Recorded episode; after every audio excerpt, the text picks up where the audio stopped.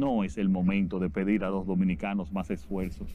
Presidente despeja dudas. Anuncia que no someterá ante el Congreso una nueva reforma fiscal. Procuraduría y DNCD apresan 12 personas, ocupan bienes millonarios y desmantelan red de narcotráfico y lavado de activos. Lamentable que estos tres dominicanos, tres héroes, hayan perdido la vida. Tragedia. Mueren tres bomberos cuando trataban de sofocar incendio en Casa Mora en La Vega. Tenemos ya casi 11.000 miembros aquí distribuidos. Más de 11.000 militares custodian celosamente la frontera por agravamiento de crisis en Haití. Me siento emocionado, vinimos a darlo todo hoy. Playball. Inicia el torneo de béisbol invernal, el pasatiempo y pasión de todos los dominicanos.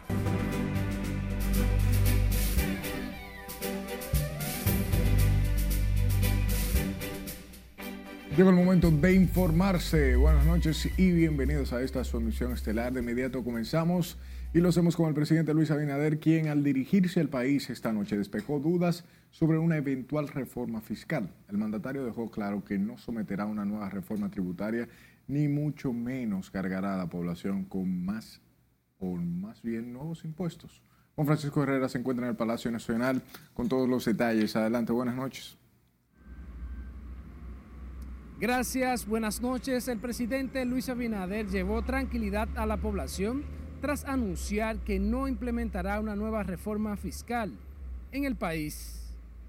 No es el momento de pedir a los dominicanos más esfuerzos, es el momento de estar cerca de la gente. En un breve discurso a la nación, el mandatario aseguró que no está dispuesto a forzar a la población con una reforma fiscal ni nuevos arbitrios no vamos a aumentar impuestos. Y hoy quiero anunciarles que no someteremos ninguna reforma tributaria. Ahora, nuestra única prioridad es consolidar la recuperación económica. El presidente Abinader destacó la recuperación paulatina de la economía dominicana en medio de la pandemia del COVID-19, avalada por las cifras ofrecidas recientemente por el Banco Central. El Banco Central informó hace unos días de que República Dominicana ha tenido un crecimiento del 12.7% del PIB de enero a septiembre respecto al año anterior. Ya hemos recuperado los niveles de empleo prepandemia.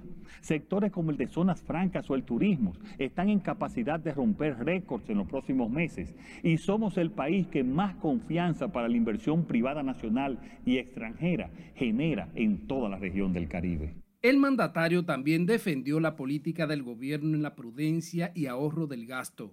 Entre enero y septiembre de 2021 hemos disminuido un 255% los gastos con respecto al mismo periodo del año anterior en todas las partidas que no afectan directamente al bienestar de los dominicanos, consiguiendo un ahorro de más de 27 mil millones de pesos. El presidente en su alocución dijo además estar consciente del impacto que tiene el aumento exponencial de los precios internacionales del petróleo, lo que se refleja en los productos de la canasta familiar. El mandatario dijo que en estos momentos hay que continuar recuperando la economía y la generación de empleos. Vuelvo contigo al estudio. Gracias por la información, Juan Francisco. En otro caso ocurrido a tempranas horas del día de hoy, donde se realizaron 28 allanamientos y unas 18 órdenes de arresto la Procuraduría General de la República en coordinación con la Dirección Nacional de Control de Drogas, desarticularon una presunta red criminal transnacional que introdujo al país cientos de paquetes de cocaína el pasado año. Jesús Camilo está en directo desde la Procuraduría Antilavado y nos ofrece más detalles. Adelante, buenas noches. Muchas gracias, buenas noches. Aunque fueron interrogados por más de ocho horas, varios de los imputados en la presunta red de narcotráfico desarticulada a través de Operación Larva. El Ministerio Público no ha emitido informaciones oficiales al respecto en torno a los cargos que les imputan. Durante la ejecución de la operación Larva, llevada a cabo a través de operativos simultáneos, la Procuraduría y la Dirección Nacional de Control de Drogas desmantelaron la presunta red de lavado de activos organización criminal de la que fueron arrestados 16 de sus miembros. El Ministerio Público reveló que la organización criminal introdujo al país desde Colombia una embarcación con 700 paquetes de cocaína en marzo del año pasado.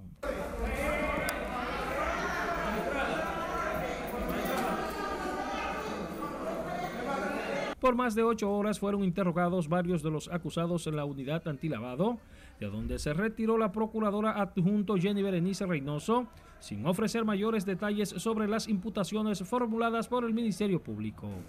Los más de 20 allanamientos se llevaron a cabo este miércoles en el Distrito Nacional, Santo Domingo Este y Oeste, San Cristóbal y Punta Cana, donde se incautaron bienes e inmuebles tales como villas, carros de lujo, armas de fuego y varias financieras. Se espera que en las próximas horas los allanamientos y operativos en contra de esta estructura criminal continúen en el Gran Santo Domingo y regiones sur y este del país. Ante los intentos de los miembros de la prensa por buscar reacciones de los imputados, los mismos no emitieron una sola palabra al ser trasladados a la sede de la Dirección Nacional de Control de Drogas. Es lo que tengo hasta el momento. Paso contigo al set de noticias. Gracias Camilo por las informaciones. A propósito, el Ministerio Público señala a Jorge Luis Erasme Estrella como el cabecilla de la red criminal que en marzo pasado, del año pasado, anterior, introdujo al país un alijo de 700 paquetes de cocaína en una embarcación por la costa de Nigua, San Cristóbal. Este miércoles, el entramado fue desarticulado por la operación Larva Junto a Erasma Estrella fueron arrestados María Ramón Estrella, Saray Esther Ramón Estrella, Luis Ney Erasme Peña, Ángelo Spataro Rodríguez, conocido como el italiano, y Elizabeth Spataro Rodríguez. También están detenidos Ramón Eduardo Piña Reyes como Bombón, Luis Jiménez, Luis Juca, Miguel Ramón Santos Comprés, conocido como Ray, Gira Mariela Zimmerman y Roosevelt José Suárez Díaz, como Ojitos era conocido. La operación Larva incluyó 26 allanamientos simultáneos en apartamentos, negocios y una villa ubicada en varios puntos del país. El Ministerio Público adelantó que se pedirá prisión preventiva para todos los encartados y la declaratoria de caso complejo. Justamente el Ministerio Público deberá presentar solicitud de medidas de coerción contra el grupo en un plazo de 48 horas, tal y como dispone el Código Procesal Penal.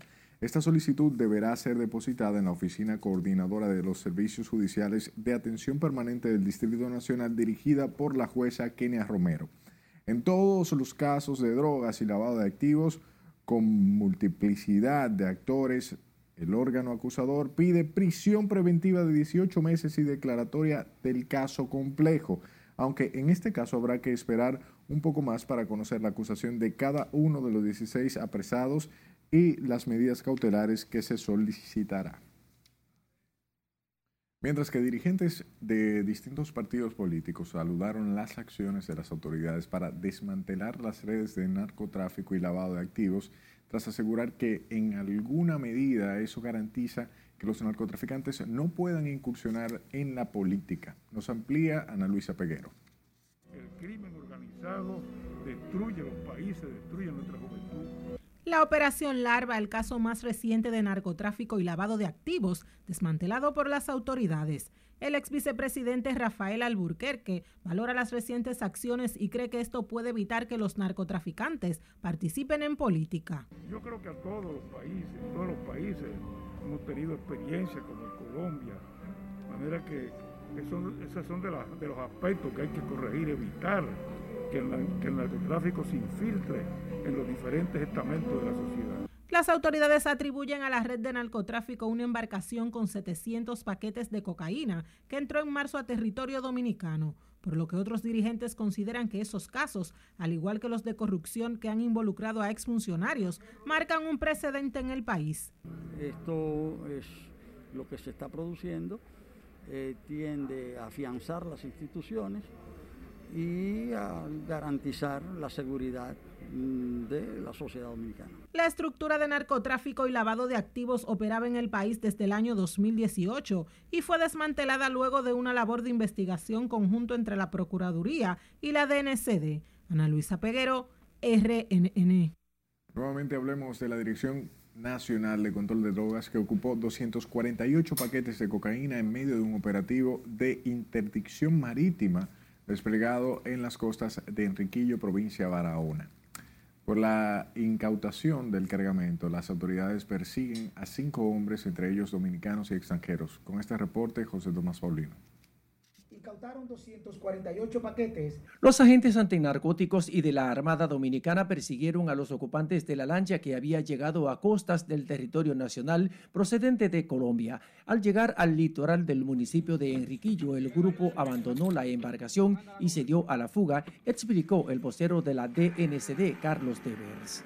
El Ministerio Público, la DNCD y efectivos de la Armada de República Dominicana en este momento activan la búsqueda de varios hombres dominicanos y extranjeros vinculados al presente caso, por lo que se les exhorta que se entreguen a las autoridades.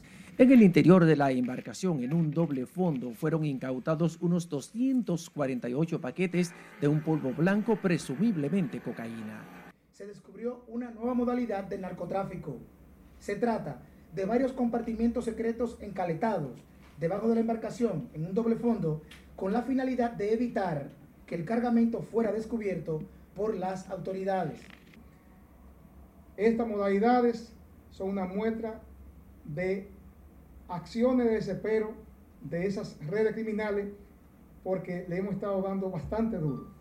Y están buscando modalidades para tratar de burlar las autoridades y no lo van a lograr. Las autoridades en su conjunto mantienen abierta una investigación y un amplio operativo en la zona de Barahona para atrapar a los integrantes de esa red de narcotráfico internacional. Los paquetes ocupados en esta operación estarán en poder del Instituto Nacional de Ciencias Forenses. José Tomás Paulino, RNN. El ministro de Interior y Policía, Jesús Vázquez, y el director de la Policía Nacional, Eduardo Alberto Ten, insistieron este miércoles en el desarme de la población mientras avanzan los cambios en esa institución para disminuir el índice de delincuencia y criminalidad. Respondieron de esa manera a la advertencia hecha por el Departamento de Estado de los Estados Unidos a sus ciudadanos sobre el riesgo de viajar a territorio dominicano por los elevados niveles de criminalidad todo un plan tendente a tener la mejor policía las mejores condiciones para hacerle frente al tema de la delincuencia en la República Dominicana. Ahora no es un tema que se puede resolver de un día para otro, porque usted no tiene cómo usted buscar los policías tal vez que necesitamos, que hay que formar. Y vamos a trabajar para eso. Vamos a trabajar para los dominicanos, los turistas y los extranjeros que visitan eh, con buena voluntad a nuestro país. El informe del gobierno estadounidense señala que la República Dominicana tiene índices de delitos violentos, incluidos robo a mano armada, homicidio y agresión sexual, por lo que llama a sus ciudadanos a evitar visitar lugares de alto riesgo. Hablemos del cuerpo sin vida de una mujer que fue hallado la noche de este miércoles justo detrás del Teatro Nacional en la Plaza de la Cultura en la Avenida Máximo Gómez.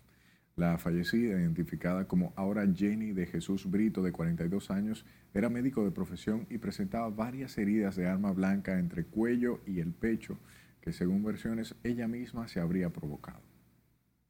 Acudimos al llamado del sistema 911 por un incidente de una, femenina de 42 años, quien según versión, eh, no sé si eran situaciones personales que tenía o algo de causa mayor, que llevaron a, al deceso, algo sumamente extraño, eh, en donde no podemos vincular a nadie, puesto a que el móvil todavía es, hay que investigarlo. Por ende, vamos a enviar el caso al Instituto Nacional de Ciencias Forenses, específicamente la unidad de cadáveres eh, que funciona en el cementerio Cristo Redentor.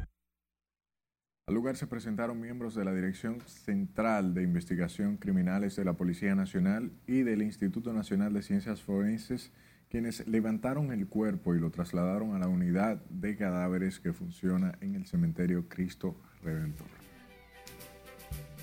La información está en sus manos. Vaya a nuestra página web rnn.com.do, al igual que nuestras redes sociales, la que sea de su preferencia, y nos encontrará como arroba noticias rnn. Su número de WhatsApp es el nuestro. Para sus denuncias, claro. 849-268-5705. Escúchenos en podcast. Estamos como Noticias RNN en Spotify, Apple Podcasts, Google Podcasts y plataformas similares. Casi 11 mil miembros. Nos vamos a la pausa. Al regreso sabrá por qué están activadas las alarmas en la frontera dominico-haitiana. Por la muerte de estos tres bomberos que han muerto como tres héroes. Además, conocerá la lamentable tragedia que estremeció esta noche a la provincia de La Vega. Más luego de la pausa. No le cambie.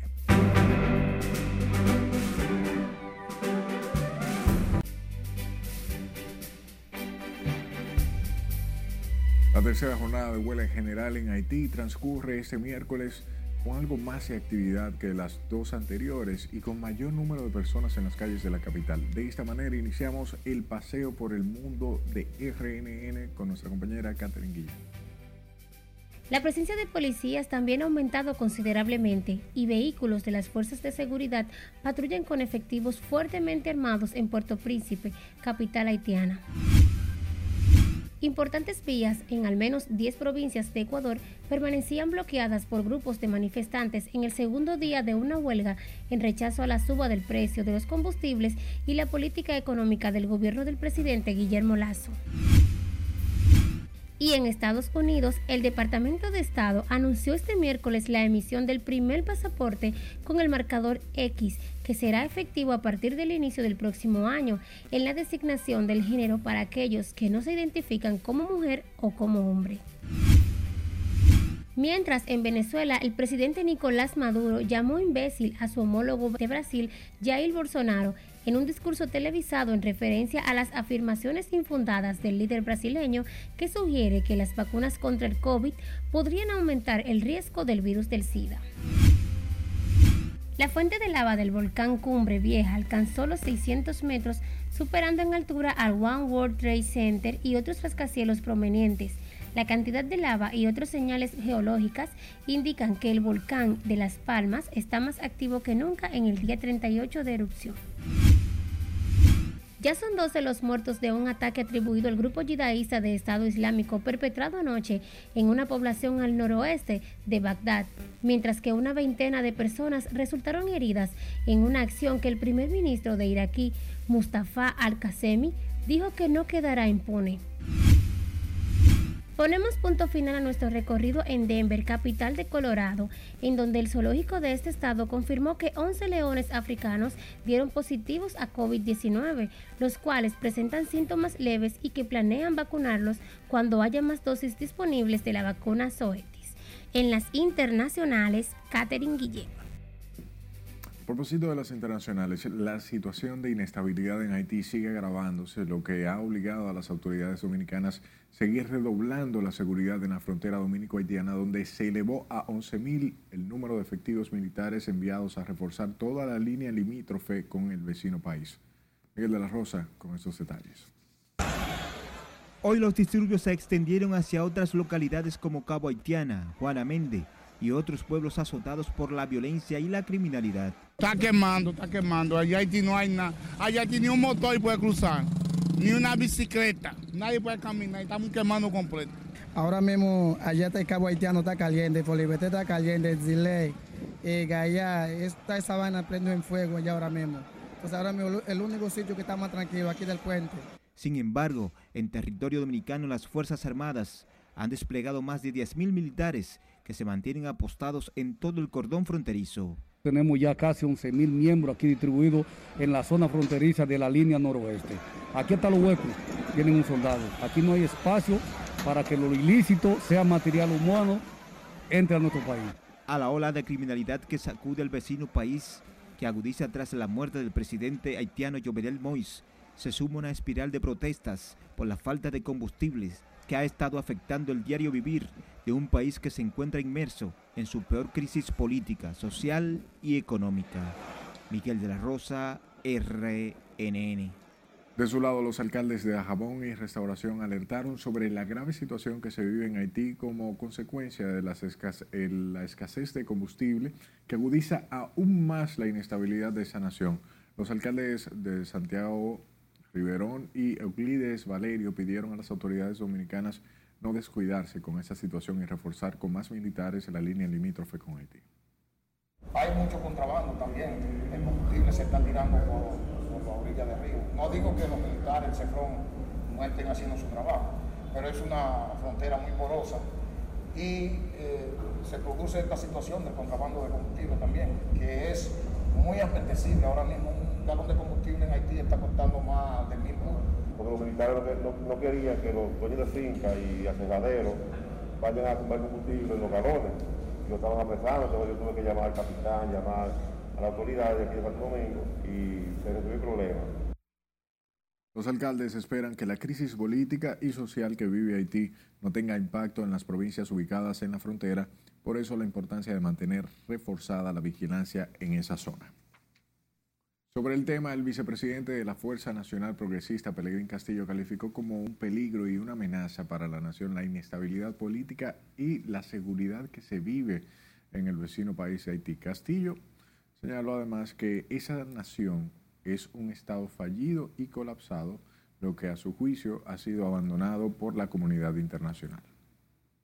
Allá hay una zona de desastre ecológico, hay una zona de desastre sanitario, hay un narcoestado, narcoalmacén y hay un conjunto de factores que lo único que están generando son factores de expulsión de su población dijo que el gobierno dominicano debe tomar conciencia plena del peligro que representa Haití para el desarrollo, la institucionalidad y la seguridad nacional.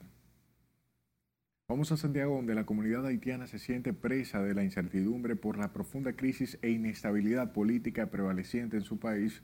Llaman por la ayuda de la comunidad internacional. Junior Marte conversó con ellos y nos cuenta la situación de Haití se vuelve más caótica, con el predominio de las bandas criminales que secuestran y saquean, inquieta a los nacionales haitianos residentes en Santiago.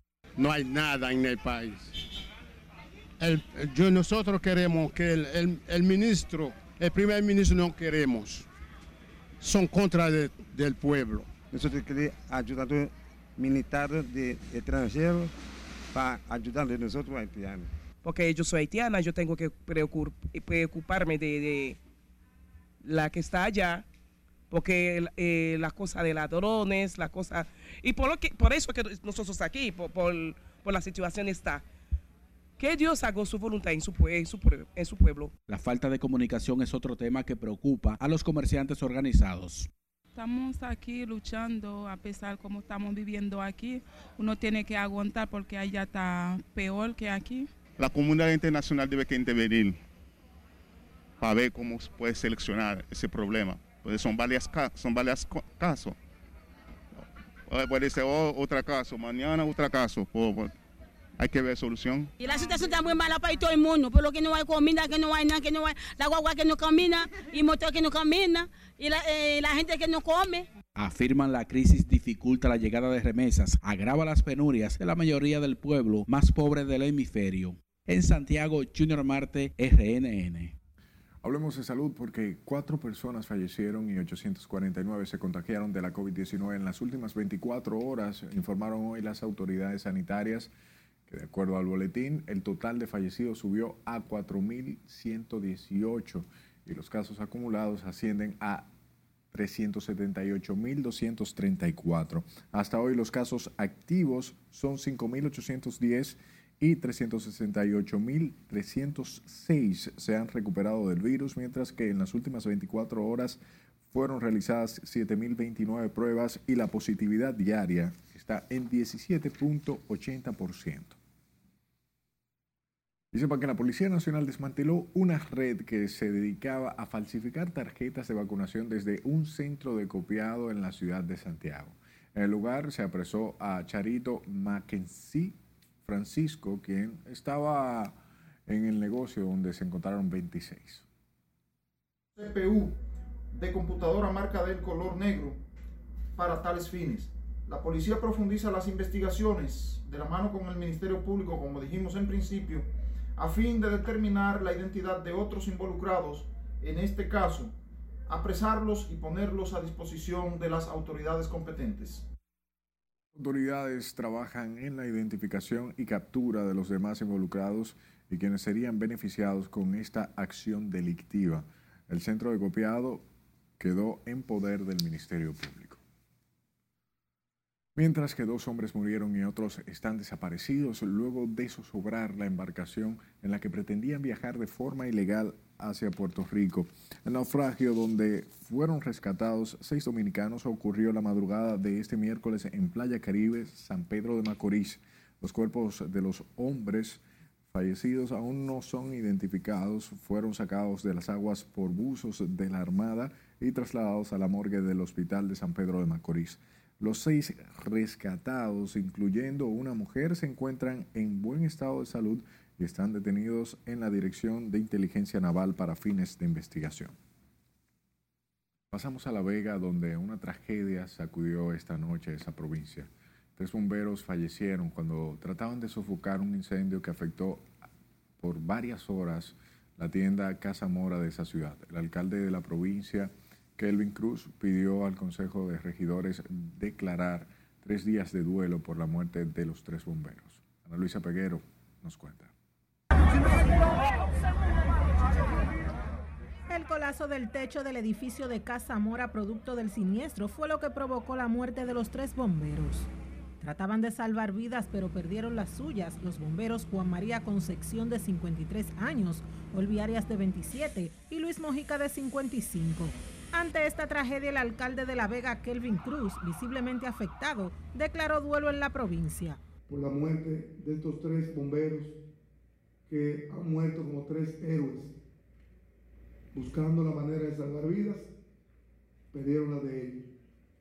Así que pedimos disculpas porque en este momento La Vega está de duelo mientras que el senador de La Vega, Rogelio Genao, se quejó de la poca inversión que reciben los cuerpos de bomberos de todo el país y dijo que los tres socorristas murieron tratando de sofocar el incendio.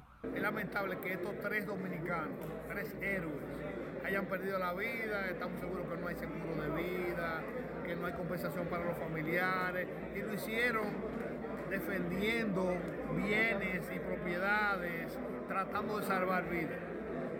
Eh, esto debe llamar a la, a, la, reflexión a toda la clase política de la necesidad de dignificar la labor de los cuerpos de bomberos. Hasta el momento se desconoce la hora en que se inició el siniestro y las causas que lo provocaron. El fuego ya ha consumido gran parte de la edificación ubicada en la calle José Núñez de Cáceres, en el centro de la provincia, donde ha sido por años uno de los lugares de referencia del comercio en esa zona. Ana Luisa Peguero, RNN. Pasa su alma para esos tres héroes en La Vega. Sus denuncias pueden cambiar la situación de donde viva y la del país.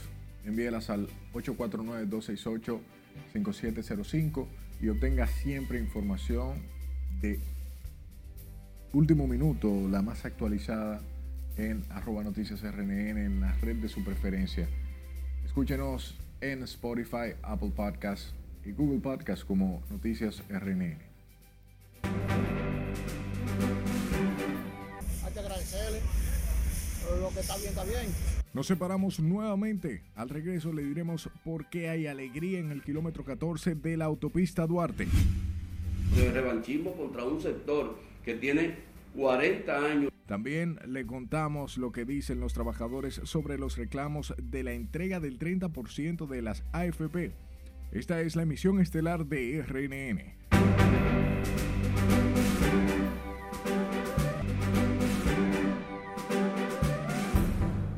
Gracias por su tiempo. Residentes y transeúntes del kilómetro 14 de la autopista Duarte agradecieron al gobierno la pronta respuesta en el arreglo de su calle principal, La Ciénaga, una obra que demandaban desde hace una década. Jesús Camilo con la historia. Choferes y transeúntes mostraron satisfacción por la pronta respuesta del gobierno en la reparación de esta vía, lo que hacía intransitable la zona. Los trabajos se llevan a cabo de manera conjunta por el gobierno central, la alcaldía de los Alcarrizos y el Ministerio de Obras Públicas. Era algo que los vecinos venían solicitando hace ya más, de 20 años, por aquí no se podía transitar y gracias a esas gestiones eh, por fin aquí se va a poder caminar y se va a pavimentar. Hay que agradecerle. Lo que está bien, está bien. Está trabajando el Abinader en la Ciénaga. Afirman que la reparación de la calle La Ciénaga evitará la ocurrencia de accidentes y largos taponamientos que eran el pan nuestro de cada día. Bueno, por lo menos está haciendo algo. Está haciendo algo, por lo menos. Eso está bien porque esa ciudad estaba muy abandonada. Mucho tiempo padeciendo con este problema. Está justo ya.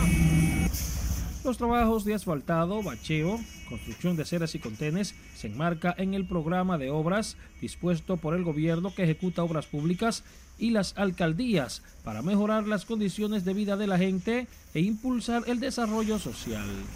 Jesús Camilo RNN. En otro escenario, representantes de sectores productivos del municipio de Vallejuelo, en la provincia San Juan, denunciaron hoy aumentos de hasta un 300% en la tarifa de los principales servicios. Nuestro corresponsal en esa zona, Julio César Mateo, con el reporte. Uno de los servicios que ha registrado aumento en Vallejuelo es el agua potable que pasó de 45 pesos a 200 cada mes. No es posible que la comunidad nuestra, que en este momento estaba pagando 43 pesos, ahora se le pretenda llevar el pago y ya están ya facturando así a 200 pesos. A la lista se suma la energía cada vez más cara en detrimento de las familias más pobres. Lo valoro un 300.12%, un aumento eh, elevado de más, señores. Esto, esto, esto es abusivo. También encareció la tarifa del pasaje de Vallejuelo a San Juan. Antes costaba 75 pesos y ahora costará 200. Creemos nosotros que si las autoridades competentes no toman carta en el asunto, nosotros vamos a salir a la calle a protestar. No queremos eso, pero si nos obligan, vamos a salir a la calle a protestar. Los comunitarios consideran alarmantes los incrementos sumados a la carestía de la comida, impacta con mayor severidad a los hogares con múltiples carencias. 500 pesos de luz, 200 pesos de agua. Ya nosotros vamos al supermercado con mil pesos y no podemos comprar ni siquiera una libra de azúcar ni dos libras de arroz porque mil pesos no le da a nadie para nada. Organizaciones comunitarias piden la intervención urgente del gobierno en una situación que consideran irresistible. En el municipio de Vallejuelo, provincia San Juan, Julio César Mateo, RNN. En otro orden, el ex senador de Elías Piña, Adriano Sánchez Froa, advirtió hoy sobre nuevos incrementos en los precios de la comida y artículos terminados debido a la crisis y carestía de los fletes en el mercado internacional recomendó al gobierno tomar varias medidas para paliar los efectos de la nueva escalada alcista en las familias de más limitados ingresos. Primero hay que buscar una tasa preferencial de dólar para comprar los insumos. Así como se subsidia y se apoya se subvencionan muchos sectores, el sector agropecuario necesita el auxilio para que no suban los costos de producción. Segundo, ver los insumos que se puedan comprar, que se puedan producir en el país para no tener que importarlos. El también exministro de Agricultura recomienda de manera adicional poner en producción unas 8.000 tareas de algunas baldías y otras subutilizadas. Denunció que el gobierno no haya pagado los cerdos muertos y sacrificados por la peste porcina africana en Elías Piña. En tanto que el presidente de los trabajadores dominicanos, Jacobo Ramos, salió al frente a la manifestación encabezada por el diputado Pedro Botello en reclamo del 30% de las AFP. El dirigente sindical aseguró que los reclamos del legislador Botello constituye un despropósito y actitud desmedida que va en detrimento de la clase laboral. Cuando ese no es el criterio que tiene que tener un legislador de revanchismo contra un sector que tiene 40 años luchando por el mejoramiento de las condiciones de trabajo de los trabajadores de la República Dominicana. Entonces él cree que con eso va a tener ningún crédito. Durante varios meses, el diputado Pedro Botello ha tratado de persuadir a sus colegas para que aprueben el proyecto de ley que busca erogar el 30% de los fondos de pensiones, propuesta que ha sido rechazada por la Confederación de Trabajadores. Y el director del Instituto Nacional de Recursos Hidráulicos aseguró hoy que las lluvias registradas en los últimos días aumentaron los niveles del agua de las presas, en mayor proporción en la zona norte. Olmedo Cava garantizó el agua suficiente para irrigar los terrenos agrícolas en momentos en que los cosecheros de arroz se preparan para la próxima siembra. Y la presa de Monción también se ha beneficiado. La presa de Tavera está ahora mismo en la cota 320 prácticamente, rondando los 320, lo que indica que es una cota aceptable para la época en que nos encontramos. Y las presas eh, que tenemos en el litoral sur del país, en la parte sur, están en un nivel eh, muy bien. Belindri participó en un conversatorio con los directivos de Confenagro, donde analizaron nuevas políticas públicas para el manejo integrado de recursos hídricos en el sector agropecuario. Hablamos de los niños y adolescentes que siguen expuestos a diversas situaciones de vulnerabilidad en la República Dominicana, advirtió la organización internacional Save the Children. Alba Rodríguez presentó un proyecto de políticas públicas donde se desarrolla el territorio dominicano con el objetivo de promover la inclusión del enfoque de derechos de la niñez en la administración local. Hay elementos asociados como situaciones de violencia, de trabajo infantil, de matrimonio, de trata de personas o de explotación sexual comercial que obviamente hacen que niños y niñas estén en una mayor situación de vulnerabilidad. Por ejemplo, en materia de trabajo infantil se estima que hay 360.000 niños y niñas que realizan alguna actividad laboral prohibida en el código. En el proyecto participaron jóvenes con edades de 11 a 17 años y logró impactar a más de 59 mil niños, niñas y adolescentes. Paralelo a esto, el Instituto Nacional de Atención Integral a la Primera Infancia anunció que elabora casi a toda capacidad a nivel nacional tras el levantamiento del estado de emergencia, con aplicación estricta a los protocolos sanitarios. Su directora María Santana Sierra explicó, unos 500 centros a nivel nacional abrieron sus puertas a los niños. Un protocolo que primero, antes de abrir, exigimos que cada uno de los colaboradores, cada eso lleva aproximadamente de 35, 40 a 44 colaboradores y colaboradoras. Y exigimos que no fuera absolutamente nadie a un centro de eso, aunque estuviera designado sin una previa vacunación. Exigimos la segunda dosis y en eso estamos dando seguimiento para la tercera hora. Aseguró que solo en la sede central hubo algunos contagios en el personal administrativo, no en los niños menos proclives a infectarse con el virus. Sepa que la viuda del ex guerrillero Claudio Camaño Grullón, la señora Fabiola Vélez Catrain, falleció aquejada de varios quebrantos de salud en un centro médico de la capital. La señora Vélez Catrain, madre del abogado Claudio Camaño, fue ingresada el martes a Insedimat para estudios programados, pero la mañana de este miércoles sufrió un paro respiratorio y falleció. Sus restos estarán siendo velados desde las 8 de la mañana de este jueves en la funeraria Blandino de la avenida Abraham Lincoln y sus restos sepultados en horas de la tarde en el cementerio de la Máximo Gómez. Pasa su alma.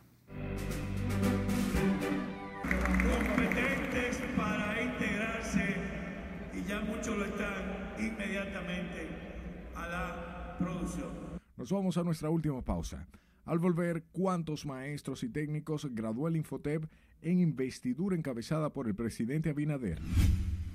La época de libertad y de... Además, le contamos de la celebración del 60 aniversario de la llegada de Juan Bosch al país.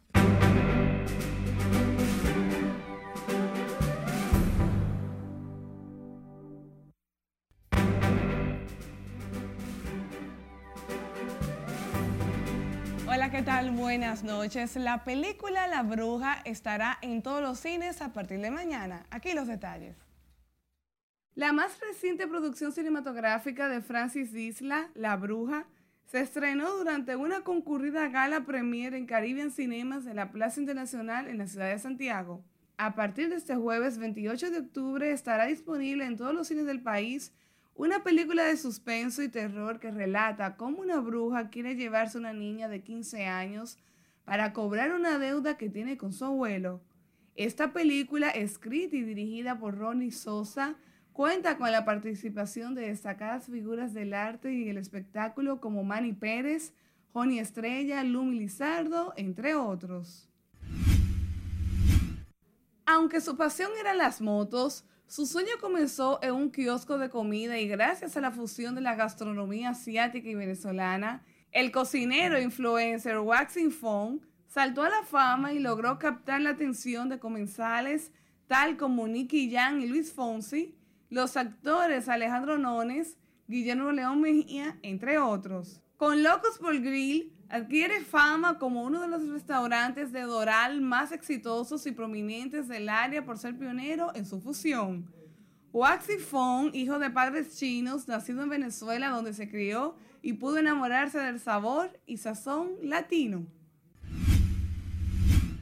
Ana Fe y Luis Payán, integrantes de Marte o Venus, presentaron El Espejo, en colaboración con la reina de la fusión dominicana Xiomara Fortuna, un tema que narra lo que se vive en la actualidad en las redes sociales. Eh, a Xiomara, imagínate, uno siempre la ha admirado como artista y como persona, entonces tenerla en una canción nuestra, con su onda y todo lo que ella aportó en esa canción, imagínate, es un sueño.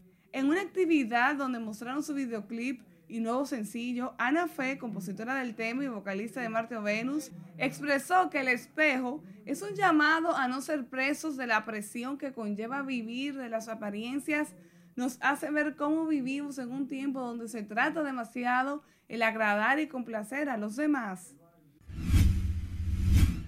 Y APEC Cultural, junto al auspicio del Banco Popular Dominicano, anuncian que ya está por concluir la convocatoria para participar en la quinta edición Premio APEC al Periodismo Fotográfico 2021.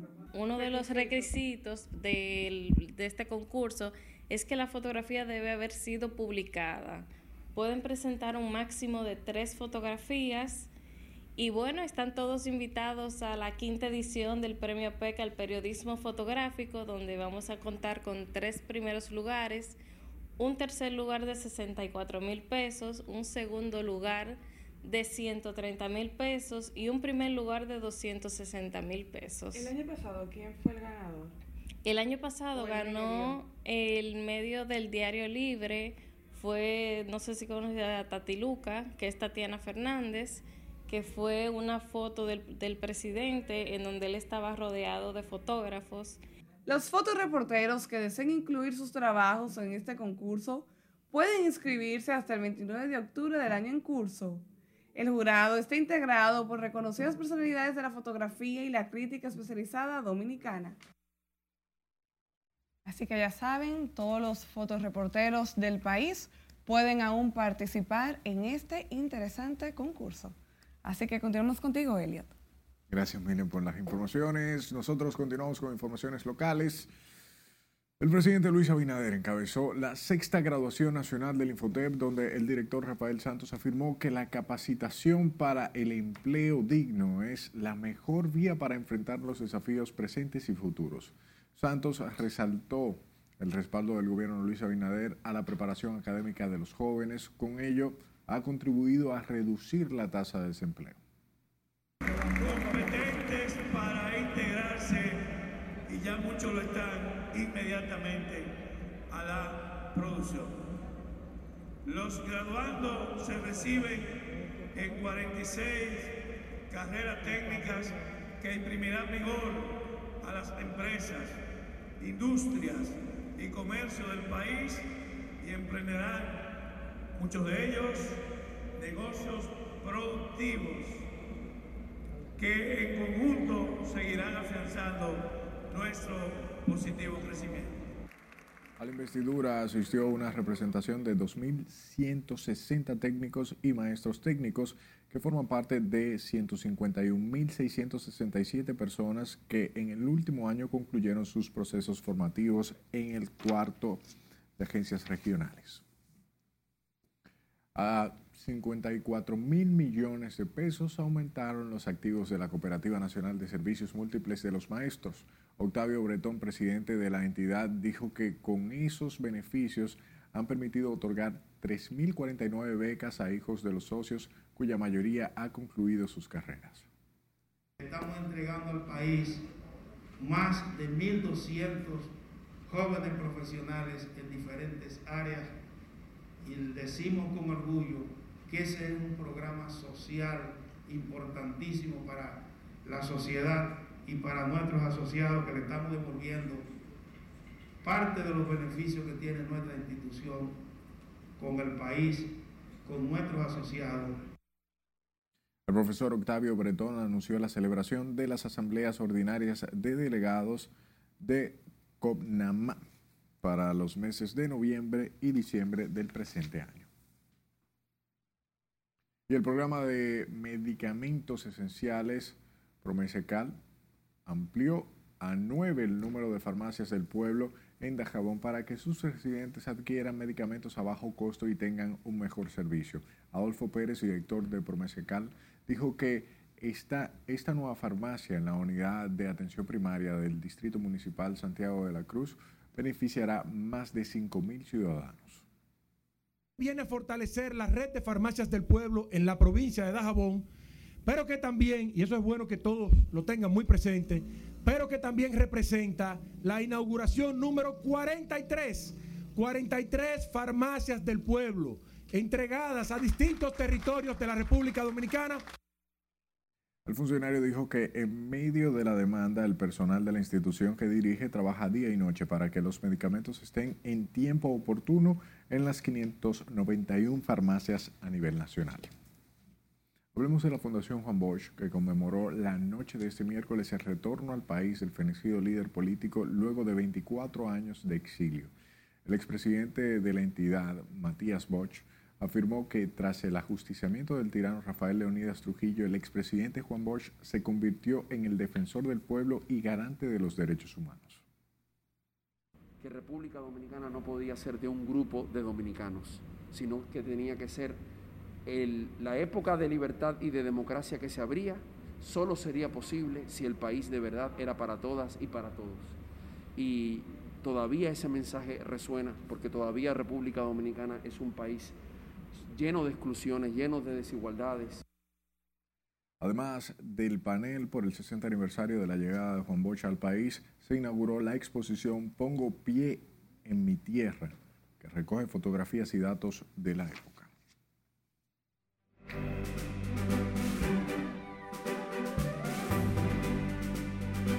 Nos vamos directo al Estadio Quisqueya con el inicio de la pelota invernal, enfrentándose los Tigres del Licey y los Leones del Escogido. Manuel, cuéntame cómo anda la situación. Buenas noches. Gracias, buenas noches, Elliot, desde el Estadio Quisqueya, Juan Marichal, el primer partido de los eternos rivales. Comenzó la pelota.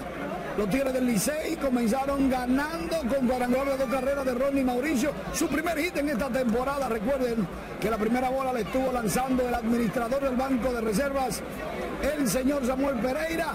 Y en San Pedro de Macorís, la atleta olímpica Crismeri Santana. Y en este preciso momento, los Tigres del Licey están ganando en el quinto episodio cuatro carreras por cero.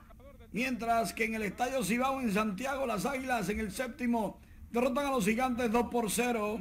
Y las Estrellas Orientales en el Tetelo Vargas 1 por 0 a los Toros del Este. Pero ven acá, teníamos dos años, como quien dice, sin venir al play.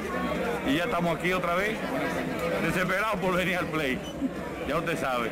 Bueno, este es un momento que lo estamos esperando muy bien, de verdad, aprovechando la oportunidad que nos dio Papá Dios. Se acercaba el día, el día de la fecha, este torneo. Teníamos dos años sin venir al play, muy contento. Bien, me siento orgulloso por eso. Contento de estar aquí. Usted está como animado, ¿cuál es su equipo? Hoy liceísta, 100% licey. El equipo azul. Me siento emocionado, vinimos a darlo todo hoy. Escogidita de puro corazón, así que ya saben, escogido este año es rojo. Comenzó la pelota y en RNN le vamos a dar seguimiento a todo lo que acontezca con los seis equipos y los fanáticos, que es lo importante y lo diferente al respecto de la temporada pasada. Ahora sí, regreso a estudio. Gracias, Manny. Sentí mucho uh, un nivel de pasión más elevado por, por el fanático del Licey.